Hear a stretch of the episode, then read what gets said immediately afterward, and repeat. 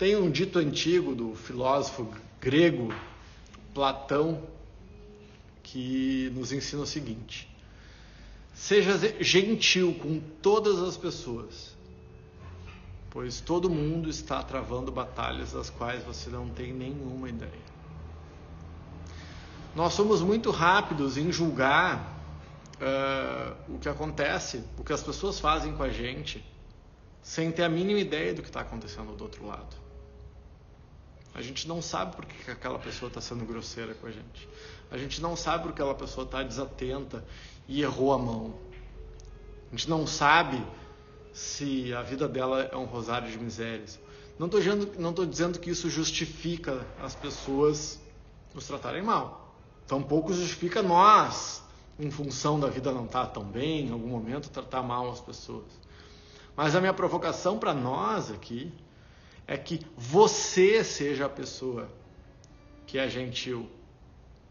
Você é quem dá a outra face. Você, e porque ser gentil é um ato profundo, gigantesco de poder. Ser gentil não é ser bundão. Porque o normal é ser grosseiro, o normal é brigar, o normal é responder, o normal é não levar desaforo para casa, o normal é ser barraqueiro, o normal é isso que a gente vê no Facebook, no Twitter, isso é o normal. O que não é normal, no melhor sentido possível, que é supranormal, paranormal, o que, de, o que é quase um ato de heroísmo, é você ser tão grande e tão poderoso que você consegue ser assertivo e gentil com quem é descortês com você. Isso é um superpoder. Isso é tão. É, tipo, tem um meme esses dias que eu vi no Facebook de uma andorinha bicando a cabeça de uma águia. Vocês viram? A águia assim, ó, com cara de superpoder e aquele passarinho dando umas cutucadas. Porque o que uma águia vai se importar se uma andorinha tá beliscando a cabeça dela?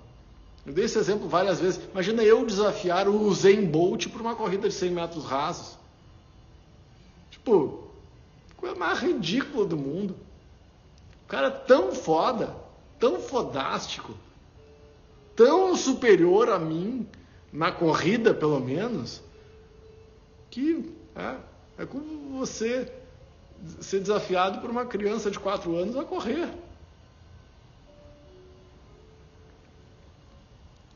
Então a gente tem isso, né? Porque nós temos uma mania muito forte de querer estar sempre certo. Tá, mas não disse que ia falar sobre distanciamento e negação? Sim. E não é distanciamento do outro. É distanciar-se das próprias dos próprios paradigmas, é se ver à distância. É olhar os erros com um pouco mais de distanciamento.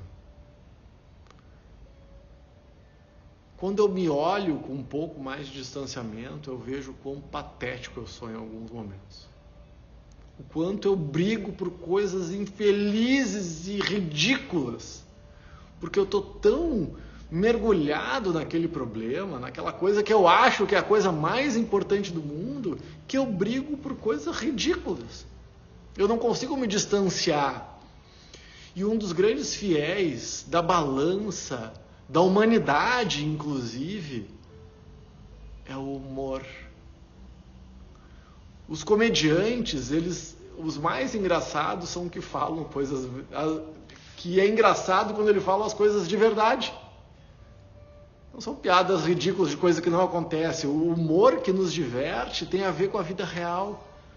Agora, com essa onda de politicamente correto, está um pouco mais difícil uh, um pouco mais criterioso ser humorista. Mas uma das habilidades que nos torna humanos é rirmos de nós mesmos. O Viktor Frankl, que ficou quatro anos num campo de concentração. Então, nada do que nós passamos, que você passou, do que eu passei, pandemia, não pandemia, do que for, se compara com ficar quatro anos num campo de concentração. Então, não vê, ah, não, não, não, nem, só ouve.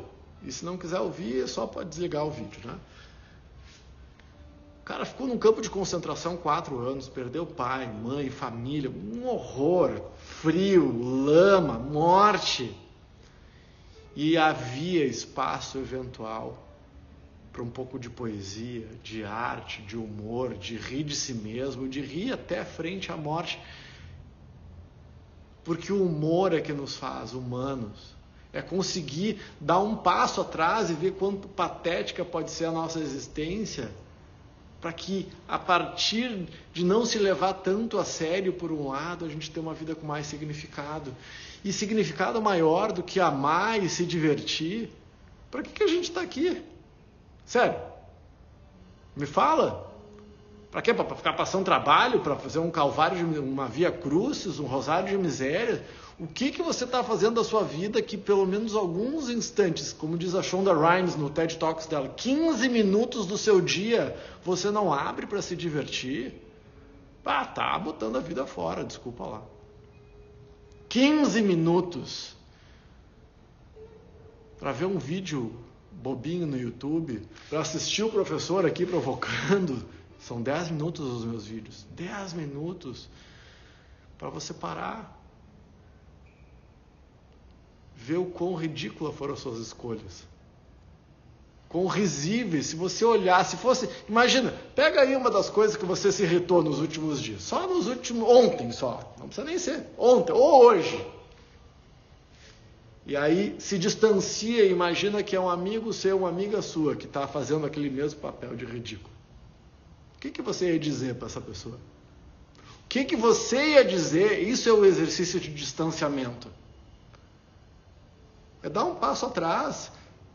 É se dar conta que você não sabe o que o outro pensa. Você não tem a mínima condição de dizer o que eu sinto. Ah, tu está fazendo isso, por isso, por isso. Não, tu não sabe não sabe o que passa na minha cabeça. Deixa de ser ridículo e ficar afirmando que sabe o que eu penso. A gente não sabe o que o outro pensa. Talvez com muita experiência a gente possa se aproximar, mas de regra, principalmente se você rapidamente já diz: Ah, estou fazendo isso por causa disso. Não, não. Se você não pensou, dificilmente você vai acertar. Isso é distanciar-se, é dar um passo atrás, é sair da miopia e se olhar com um pouco mais de bom humor. Tá, mas isso pode nos levar à negação. E a negação é a é pior coisa que pode acontecer. Porque quando eu nego alguma coisa, essa coisa que eu nego me domina. Quando eu nego o meu sofrimento, ele me domina. Quando eu nego meus ciúmes, ele me domina. Quando eu erro a minha ignorância, a minha ignorância me domina. Quando eu, quando eu nego qualquer coisa que eu nego, que eu reprimo, me domina. Então, distanciar-se e ver-se por um outro ângulo não é negar, pelo contrário, o distanciamento é a principal ferramenta de conexão. Porque quando eu coloco as coisas na perspectiva, quando eu vejo que eu estou muito bravo, estou muito bravo com a Jojo, eu dou um passo atrás, pô, que ridículo, eu estou tão bravo. Isso vai fazer com que eu me aproxime de volta.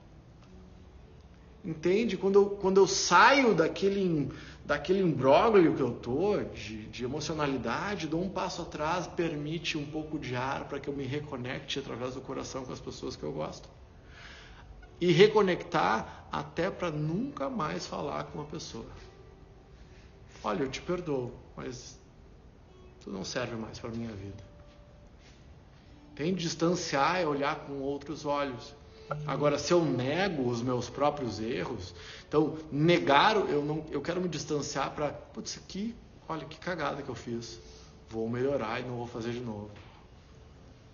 Distanciar-se, olhar com uma grande ocular para si próprio para poder evoluir e uh, se corrigir e ter uma vida extraordinária. Negar é fazer assim, ó. Eu olho de tão de perto que eu não enxergo nada. O que, que isso tem a ver com a nossa prática de mindfulness e meditação de hoje? Só vai saber quem veio na aula. Beijo no coração.